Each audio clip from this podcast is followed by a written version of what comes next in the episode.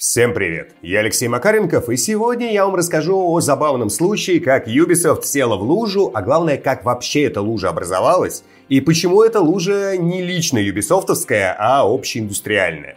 Посмотрим еще на очередное существующее или несуществующее пике, в которое ушла игровая индустрия, плюс обсудим проблему инди-игр. Ну и другие темы попутно тоже зацепим. Погнали!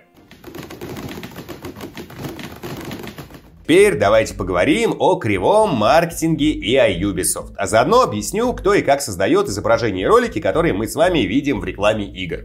Для начала посмотрите вот на эти картинки. Это изображения, с помощью которых где-то в районе Хэллоуина Ubisoft рекламировала Assassin's Creed.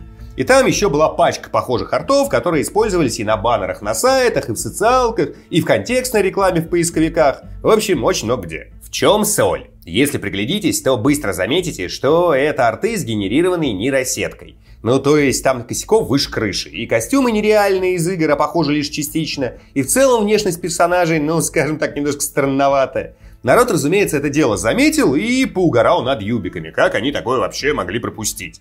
Пресса ощетинилась короткими новостями и тоже в духе «Э -э -э, смешнявка, смотрите». После этого Ubisoft арты быстренько отовсюду убрали, а скандал так толком и не разгорелся. Но давайте поговорим, а вот на самом-то деле, как такое могло получиться. Смотрите, если ты большая компания, ты заботишься о своем имидже, следишь, чтобы все в твоих проектах соответствовало и друг другу, и стандартам качества одновременно, тогда ты все рекламные материалы пропускаешь через цепочку одобряющих инстанций. Условно, у тебя там готовится к выходу игра или она уже вышла, стартует мощная маркетинговая кампания, и чего там только в рамках этой кампании не выходит, от баннеров на сайтах и трейлеров до билбордов на зданиях. И чтобы все было в едином ключе, все ниточки от каждой рекламы сходятся в твоем головном маркетинговом отделе. Они прорабатывают исходный рекламный план, они заказывают все креативы, то есть всю статичную графику, все ролики, все тизеры, все гифки, в общем, все-все-все и рисуют картинки, делают видео и пишут рекламные тексты, тоже сотрудники компании. Это может быть отдельный дизайн-отдел и отдел копирайтинга, которые напрямую маркетинговому отделу не подчиняются, но работают по их заказу. А могут быть подразделения внутри отдела маркетинга. Бывает как бы и так, и так. Но маркетинг все рекламные материалы отсматривает и где-нибудь в табличках ставит свои галочки, что вот это вот можно использовать там-то и там-то, вот тут надо доработать то-то и то-то, а вот это вообще фигня на постном масле и надо полностью переделать. И дальше эти материалы еще спускаются в региональные офисы разных стран. Там их адаптируют под нужные языки, перерисовывают в зависимости от культурных традиций и законов конкретной страны, и еще очень много чего делается. А теперь смотрите, другая ситуация, полностью противоположная. Ты очень маленькая компания, делаешь какие-нибудь там мобильные доилки, они какие-нибудь не супер успешные, народу у тебя работает мало, маркетинговый отдел у тебя тоже крошечный, своего дизайн-подразделения, которое могло бы работать на маркетологов, у тебя нет, но у тебя уже вот-вот очередной worldwide релиз, а рекламировать нечем, и ты просто отдаешь всю рекламу на сторону. Либо одному большому рекламному агентству, либо куче агентств поменьше в куче разных стран, либо вообще отдельным веб-мастерам, отдельным микрорекламным подрядчикам, в общем, куче-куче-куче сторонних людей. И вот в этой ситуации ты, конечно, можешь попробовать контролировать качество рекламы своей игры. Но это только в том случае, если ты сам щепетильный в этом вопросе, плюс на это есть еще хоть какие-то важные причины. Но таких причин для маленьких компаний, делающих баблорубящие игры, обычно просто нет. Им важна лишь лидогенерация, чтобы люди любыми способами попали в их игру и начали в ней платить. И поэтому все спускается на тормозах. Рекламным подрядчикам просто отдают приказ там любой ценой нагнать народу. И подрядчики начинают хреначить. И это вот та самая ситуация, в которой появляются, скажем, рекламы в социальных сетях, которые полностью врут по поводу содержания игры. Скажем, в роликах и на скринах показывают чудесные 3D скриншоты, а внутри игры вообще 3D нет, а все в каком-нибудь уродском 2D. Или по видосикам кажется, что вся игра это интересно интереснейшая головоломка с прикольными героями. А по факту в игре полторы вот таких головоломки, а остальное это примитивный геймплей в духе 3 в ряд. Иногда рекламные материалы даже воруются из других игр, но это уже совсем запущенный случай. Ну и помимо вот этих вот двух крайних ситуаций, бывает еще целая куча промежуточных вариантов. Скажем, когда в ключевых по продажам странах все контролирует центральный офис, а во второстепенных все делают подрядчики без всякого контроля. Бывает, что куча графики делается в головном офисе, а потом подрядчикам разрешается на основе этих артов делать свои. Короче, вариантов очень много. И возникает вопрос, а как же вот такая огромная компания, как Ubisoft, могла допустить подобный косяк? Уж они-то вот своей мощью должны все до последнего пикселя контролировать. Но дело в том, что самый лучший контроль обычно бывает в компаниях, скажем так, средней руки, в которых руководство действительно очень сильно заботится о своем имидже и о качестве продукта. Потому что у средних компаний обычно и мощи все проконтролировать уже хватает, и они еще не стали мастодонтами, где там левая пятка не знает о том, что делает правый глаз. Я специально по поводу юбиков по своим каналам поузнавал, и насколько понял, они действительно частенько спускают подобные вещи на тормоза. У региональных офисов есть как бы общие инструкции, там вот это можно делать, а вот это нельзя. Но они часто отдают некоторые виды рекламы на аутсорс. Причем зачастую на аутсорс не очень контролируемый. И вот эта вот история с нейросетями далеко не первая. В азиатских странах зачастую вылезает такое, что если это замечают в центральных офисах, то у них там прям волосы на голове встают дыбом, они, естественно, дают регионалам по шапке, те какое-то время начинают все делать как надо, но потом все равно все скатывается. Ну, в общем, вот отсюда эти арты и вылезли. Но, кстати, сделали они это уже далеко не первый раз. Такие дела. А сейчас небольшая рекламная интеграция для всех, кто собирается дешево закупаться в Steam. Потому что там, напомню, стартовала большая осенняя распродажа. Продлится она до 28 ноября, огромное количество новых и старых игр продаются с большими скидками. Традиционно всем напомню, что не стоит тратить деньги на все подряд, покупайте только то, во что на самом деле планируете играть. А поможет в этом сервис Купикод, в котором можно максимально быстро пополнить баланс Steam. Про Купикод я вам уже не раз рассказывал, но в этот раз есть парочка важных моментов. Момент первый. На Купикод тоже проходит распродажа, которая полностью повторяет распродажу Steam. То есть можно спокойно выбирать игры прямо на Купикод, а не бегать постоянно туда-сюда. Выбираете игру прямо на сервисе и спокойно ее покупаете. Есть поиск, есть сортировка по жанрам, есть раздел с новинками. В общем, все предельно эргономично. Игры при этом можно покупать на аккаунты разных регионов. Второй важный момент. На Купикод можно покупать игры, недоступные в РФ. Есть прямо раздел на сайте, заходите туда и видите полный список таких проектов. При этом многие из них можно спокойно добавить на RU аккаунт. Делается это через Steam-бота, который просто добавляется к вам в друзья в Steam и покупает вам игру в подарок с зарубежного аккаунта. И, естественно, на Купикод можно просто пополнять баланс своего Steam аккаунта. Делается все за 1-2 минуты, вбиваете свой логин, сумму, оплачиваете удобным способом, и деньги быстро приходят на аккаунт. Никаких паролей и другой конфиденциальной информации вбивать не нужно. Ну и еще, если вы на Купикоде не зарегистрированы, то при регистрации через Telegram и ВК получите 50 бонусных рублей. Постоянный кэшбэк, который можно использовать при следующих покупках, тоже имеется. Собственно, распродажа и на Steam и на Купикоде стартовала, можно смело закупаться нужным. Ссылочка традиционно в описании. А по промокоду Макаренков действует скидка 10% на игры, и он же снижает комиссию на пополнение на 2%. Не пропустите. Конец рекламной интеграции и погнали дальше. Давайте поговорим про развал игровой индустрии, потому что приближается конец года, многие аналитические компании и отдельные аналитики начали выпускать свои отчеты и обзоры прошедших 12 месяцев. И очень много где фигурирует мысль, что игровую индустрию штормит, она вошла в пике, непонятно куда вывернет, в общем, ужас-ужас. И аргументация везде примерно одинаковая. В духе «вот смотрите», Отсюда уволили столько-то разработчиков, отсюда столько-то. Вот тут реструктуризация началась, вот тут целую внутреннюю студию закрыли. Ну и дальше аналитики все это суммируют и делают вывод, что творится настоящая жуть. Что тут можно сказать? Если смотреть в рамках года, да, творится жуть. Работу потеряло очень много людей. Это грустно, печально, и для тех, кто лишился работы, это, естественно, трагедия. Но в рамках общего развития геймдева никакой супер трагедии при этом не происходит. Около года назад мы с вами этот вопрос уже разбирали. Прям вот смотрели на конкретные цифры и понимали, что вся волна увольнений в конце прошлого года, например, это всего лишь откат после пандемийного периода. В 2020 и 2021 году компании набрали невероятное количество людей, в частности, малоопытных.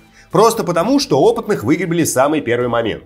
Но пандемия закончилась, спрос на игры вернулся примерно к доковидным временам, и компании начали людей увольнять. И год назад, когда я про это рассказывал в роликах и в разных профильных чатах, в которых я участвую, все обычно кивали и говорили там что-то в духе «А, ну да, точно, пандемия же была. Спасибо, Лысый, что напомнил. Теперь причина увольнений понятна». Но прошел год, увольнения продолжаются, и когда я опять говорю, что это последствия перенабора сотрудников во время пандемии, мне уже отвечают совсем другое. Макаренков опять ты свою шарманку завел, какая пандемия, она очень давно была, с тех пор, кому нужно было, излишек людей уже уволили. А вот увольнения, которые идут сейчас, это уже точно не корректировка, а новое падение. Оно с пандемией вот никак якобы не связано. И вот недавно появилась новость, что Amazon уволил 180 человек из своего игрового подразделения, и все вот эти вот разговоры опять всплыли на поверхность. И снова я вякнул про корректировку после пандемии, а мне в ответ прилетело, что хватит эту аргументацию использовать, она уже не актуальна и не работает. Вот только дело в том, что она, к сожалению, весьма актуальна и будет актуальна еще несколько лет.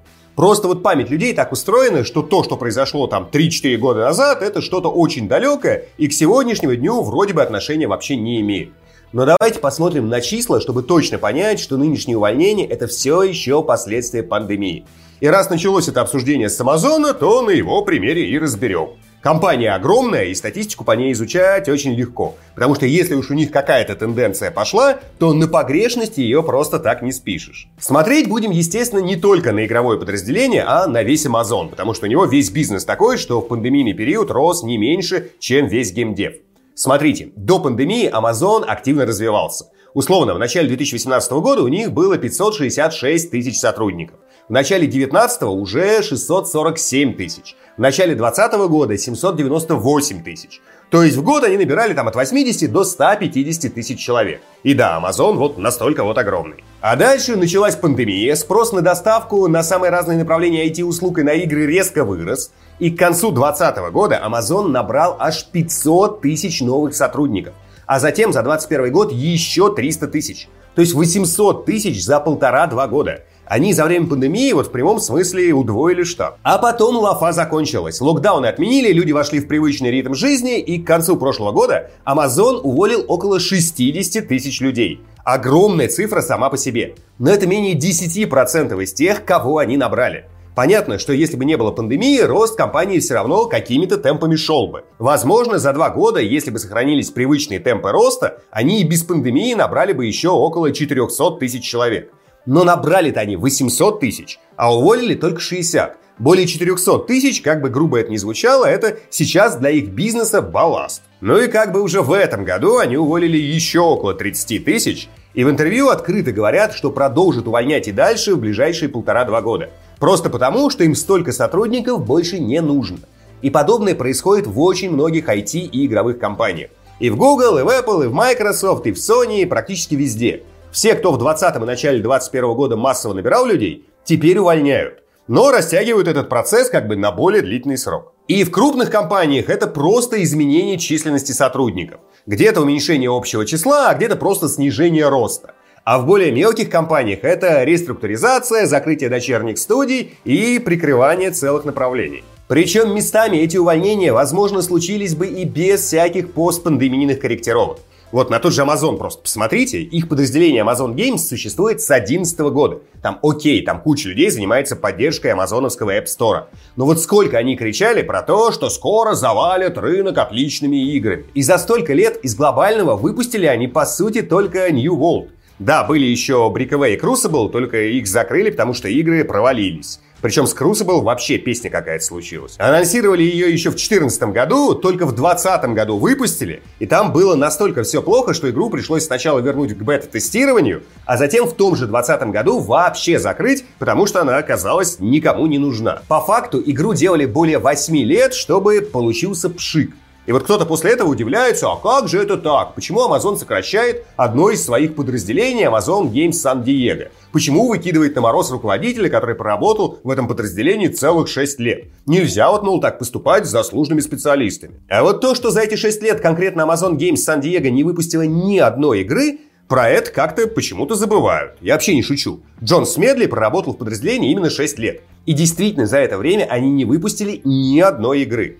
Так что эту шарашкину контору разогнали бы и без всяких постпандемий. И таких случаев немало. В обычной ситуации на них особо не обращают внимания, но вот когда это все наслаивается на постпандемийное увольнение, кажется, что творится прямо ужас. На деле этот процесс будет идти еще несколько лет, и все время будет казаться, что игровая индустрия разваливается. И какие-то небольшие компании действительно в процессе исчезнут. Какие-то слегка изменят курс и начнут вести бизнес иначе.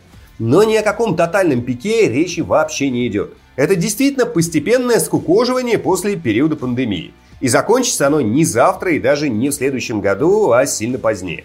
Такие дела. В забавный скандал вляпалась грядущая The Game Awards 2023. Точнее, на деле это не то чтобы скандал, скорее в очередной раз повод задуматься, а что же такое инди-игры. В чем соль, сахар и прочие приправы? Деструктоид выкатили материал, в котором потыкали шилом под ребро некоторые игры, попавшие в номинацию «Лучшая инди-игра», как раз по версии The Game Awards. Смотрите сами на номинантов. Я добавлю еще от себя вот в тех местах, где Деструктоид свои комментарии не дал. Итак, какие же игры у нас претендуют на звание лучшей инди-игры 2023 года? Первая игра это Кокон. Шикарная как бы игра от Geometric Interactive, но у нее есть официальный издатель, который частично спонсировал разработку. Это Напурна Interactive. А инди-игры, по идее, как раз-таки независимые от издателя проекты. Но тут окей, сама студия никому не принадлежит, можно как бы закрыть глаза. Следующая игра Dave the Diver. Выглядит она не вопрос, как индюшатина. Но есть одна проблема. Сделала ее компания Mint Rocket, которая принадлежит Nexon. Nexon это огромный издатель. У них в прошлом году прибыль была полмиллиарда долларов. Не доход, а именно прибыль. Можно ли называть игру их дочерней компании инди-проектом? Большой вопрос. Дальше. Dredge. Это вот тот самый хоррорный симулятор рыбалки. Опять же, выглядит как чистая инди. Но издавали игру Team 17. И да, они называют себя инди-издателем. Но этот инди-издатель заработал за год 170 миллионов долларов.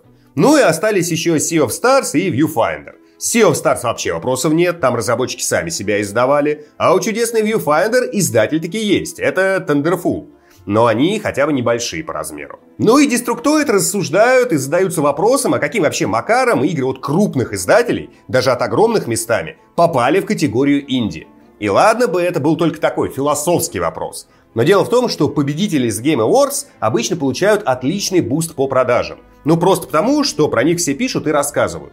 И запросто может получиться, что буст получит не по-настоящему инди-игра, авторам которой буст действительно очень нужен, а проект, за спиной которого стоит огроменный издатель. Ну и выйдет, что ему просто не придется как бы тратиться на рекламу. Как бы это не совсем справедливо. И в итоге Destructoid предлагает разделить номинацию инди-игр на три отдельных. На мейнстримные инди-игры, когда нет прямого издателя, но есть большой бюджет, полученный от инвесторов на альтернативные инди-игры, когда бюджет небольшой, но есть издатель. И на независимые инди-игры, когда и бюджет небольшой, и издателя нет. Независимая инди-игра, звучит, конечно, диковато, то есть это, по сути, independent independent game. Но Destructoid предлагают называть их просто Independent. Ну, то есть просто одним словом. Предложение, конечно, интересное, но затеял я весь этот разговор ровно с одной целью. Пообсуждать вместе с вами в комментариях, а что же такое инди-игры? Потому что вот при прямом переводе понятно, это игры без издателей, независимые. Но термин существует уже очень давно, и он во многом утратил свое первоначальное значение, зато приобрел ряд новых. Давайте прям позагибаем пальцы, что часто считают инди-игрой. Отсутствие издателя, да, один из самых возможных критериев. Некоторые прям с пеной у рта доказывают, что если есть издатель, то игра точно не инди. Но ведь ситуации бывают разные. Издатель мог давать денег на разработку, а мог участвовать только в маркетинговой кампании. Разработчики могли начать работать с издателем в самом начале разработки, а могли, например, прийти в самом-самом конце, когда игра была полностью готова и издатель участвовал в судьбе игры буквально там пару месяцев. А если деньги, скажем, дал не издатель, а инвестор, никакого отношения к играм вообще не имеющий? Или, скажем, если разработчики взяли кредит в банке и на эти деньги заказали у издателя продвижение игры, потому что сами в маркетинг они не умеют, но и не хотят при этом отчислять издателю проценты с продаж. Такое как бы редко, но тоже бывает. Дальше, какие еще критерии инди-игр используют? Небольшая команда или вообще один автор? Да, очень часто возможный вариант. Небольшой бюджет – еще одна часто используемая характеристика. В целом, некая общая техническая простота игры, из-за которой кажется, что вот такой проект могли бы осилить всего несколько человек. Хотя на деле это может быть вообще не так. Иногда даже к инди-чертам относят отсутствие мощной рекламной кампании – но не как такое отдельное свойство, а как некий дополнительный фактор. И понятно, что можно до посинения все вот эти вот вариантики комбинировать. И с пеной у рта доказывать, что вот это вот инди-игра, вот это вот не инди, поэтому, поэтому вот, и зато он еще загогулины, она тоже обязательно не инди. Но как раз вот таким вот накидыванием на вентилятор заниматься не хочется. Но при этом у каждого из нас внутри есть некая собственная шкала, которая позволяет сказать, вот это вот инди-игра, а вот это вот уже нет. При этом, естественно, разные люди используют разные игровые черты для понимания, инди это или не инди. И вот как раз это и хотелось бы выяснить. Чем именно вы руководствуетесь для вот внутренней градации инди или не инди проект перед вами? Если вы приводите какие-то конкретные примеры, будет прям совсем здорово. Давайте соберем небольшую статистику. Спасибо большое за просмотр, а в комментариях сегодня давайте обсуждать, естественно, что такое инди-игры.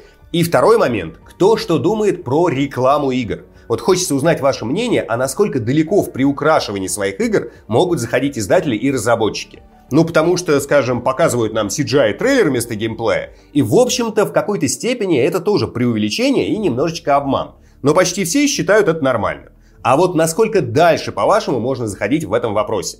Напомню, что все комментарии я читаю, часто отвечаю. Поддержать канал можно либо на бусти по ссылочке в описании, все донатеры попадают в титры, а можно просто поставить лайк под этим роликом, если он вам понравился. Еще раз спасибо и до встречи в следующем видео. Пока-пока.